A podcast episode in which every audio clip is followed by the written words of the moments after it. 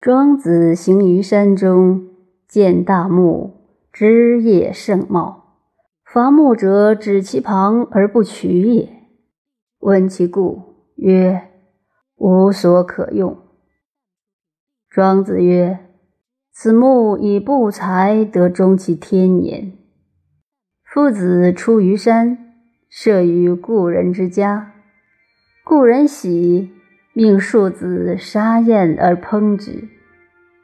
庶子请曰：“其一能鸣，其一不能鸣，请息杀。”主人曰：“杀不能鸣者。”明日，弟子问于庄子曰：“昨日山中之木以不才得终其天年，今主人之燕以不才死，先生将何处？”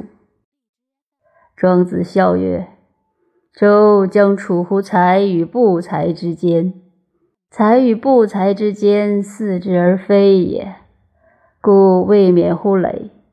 若夫成道德而弗有，则不然。无欲无资，一龙一蛇，与时俱化，而无肯专为。一上一下，以何为良？夫有乎万物之祖？”